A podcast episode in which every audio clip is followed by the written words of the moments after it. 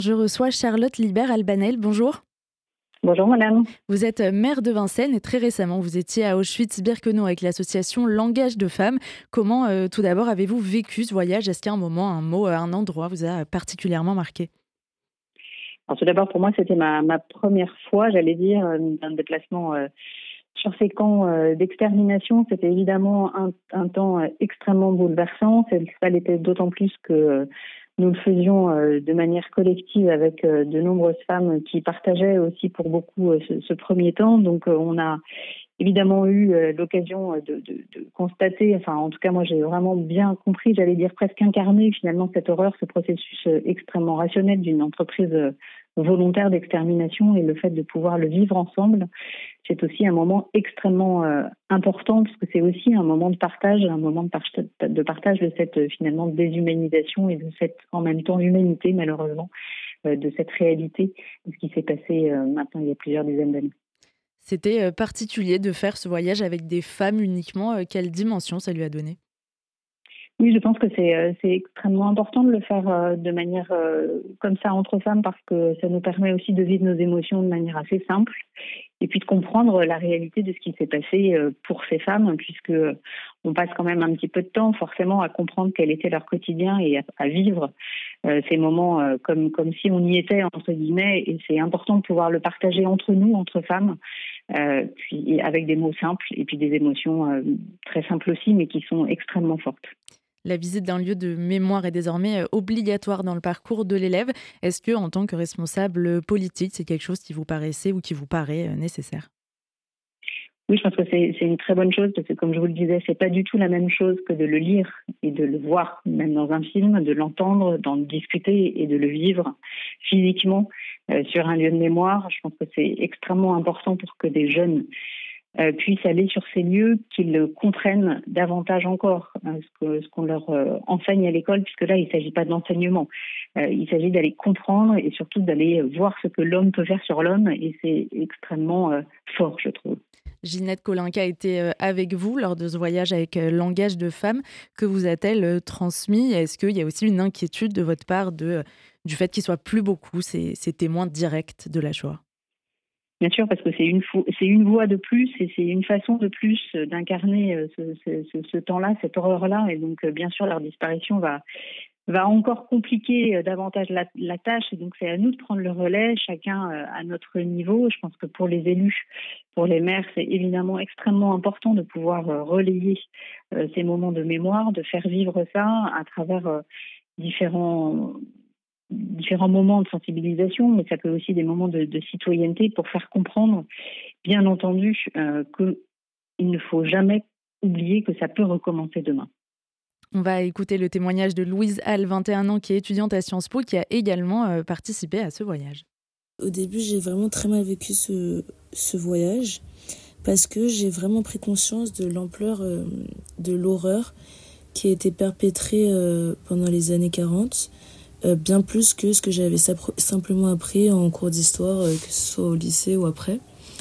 Mais euh, ce qui m'a particulièrement marqué, c'était la solidarité qu'il y avait entre nous, entre nous femmes qui venions de, de différentes cultures et différentes religions. Je me sens particulièrement responsable de transmettre ce devoir de mémoire parce que moi, j'ai aujourd'hui j'ai 21 ans et euh, je suis particulièrement active sur les réseaux sociaux et je vois que de nombreuses personnes transmettent des posts comme quoi la Shoah finalement c'était pas si grave que ça. Et euh, en y étant allé et en ayant fait tout un travail de réflexion a posteriori, que je fais d'ailleurs toujours actuellement, je pense qu'il est primordial que tout le monde sache à quel point euh, jusqu'où l'horreur humaine peut aller, jusqu'où l'inhumain peut aller. Il y avait un écho vraiment particulier avec le 7 octobre parce que finalement c'est euh, à cause d'événements comme le 7 octobre euh, que s'est produit euh, cette horreur de la Shoah. Et justement c'est ce que nous rappelaient les présidentes de langage de femmes toute la journée. Et elles nous rappelaient que peu importe la religion d'où nous sommes issus, c'est à cause de ce genre d'événements, à cause de cette haine croissante euh, envers l'autre et surtout en particulier cet antisémitisme croissant euh, que s'est produit. Euh, l'Holocauste. C'est ce qu'elle euh, finissait de dire, Louise Hall. L'écho avec le 7 octobre, vous aussi, vous l'avez fortement ressenti, formalisé à ce moment-là? Bien sûr, je pense qu'on ne peut pas ne pas faire de lien et je, suis, je partage la totale idée de ce qu'a dit cette jeune fille qui l'a manifestement vécu de manière similaire à la mienne. Je pense que évidemment que les, événements récents arrivent j'allais dire, au bon moment euh, dans cette euh, dans cette dans ce voyage parce qu'on fait le lien de manière évidente. Alors excusez-moi, hein, c'est pas le bon moment vous l'avez bien compris, mais évidemment que ce lien-là euh, doit être fait et qu'il nous faut partager ça davantage, en parler et surtout ne jamais faire en sorte que on minimise qui s'est passé là-bas. Cette jeune fille a totalement raison. Je pense que la jeune génération doit être absolument au courant de ce qui de ce qui s'est passé. Et en l'occurrence, ces voyages participent euh, largement, je pense, à comprendre davantage et à incarner, encore une fois, ce qu'ont vécu euh, ces millions de juifs qui ont été euh, déportés et assassinés. Vous le disiez, la Shoah est parfois minimisée. Depuis le 7 octobre, elle est aussi utilisée d'une certaine façon, relativisée. Est-ce que se rendre à Auschwitz à ce moment-là, c'est aussi une façon de, récuser ce relativisme? Oui, je pense que c'est ce que je vous expliquais il y a un instant quand je vous disais que c'était pour moi le bon moment. Je pense que c'était euh, le bon moment pour mieux comprendre, pour voir aussi que euh, ces, événements-là euh, peuvent être répétés et donc il ne faut jamais jamais s'arrêter d'expliquer, jamais jamais continuer, jamais jamais arrêter de faire comprendre à notre jeune génération ce qu'il s'y est passé de manière à faire en sorte qu'ils n'oublient jamais. Et comme vous le disiez tout à l'heure, les personnes qui vont être les premiers témoins, qui sont encore les premiers témoins, vont disparaître peu à peu. Donc c'est à nous vraiment de prendre le relais pour faire en sorte que euh, nous puissions, à notre tour, être ces relais d'information pour expliquer ce qui s'est passé sur place.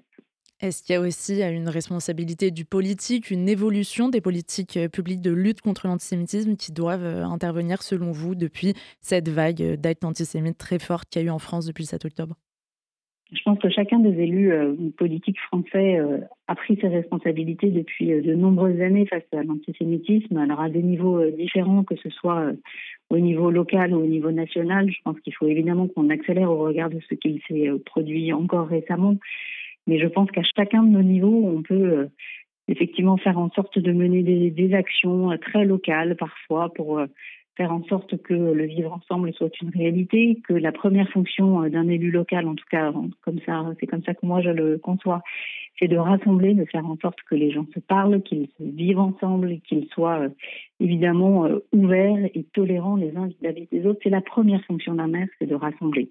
Et je pense que ça commence par ça, et je pense qu'il faut que nous soyons extrêmement vigilants par rapport à la notion de laïcité. La jeune fille le disait très bien tout à l'heure quelles que soient nos religions, il faut que nous ayons un conscience de ce qui s'est passé il y a quelques dizaines d'années, et maintenant il faut faire en sorte que cette notion de laïcité vive et qu'elle soit vraiment incarnée au sein de collectivités. Merci beaucoup, Charlotte Libert Albanel, maire de Vincennes, d'avoir été notre invitée ce matin sur RCJ.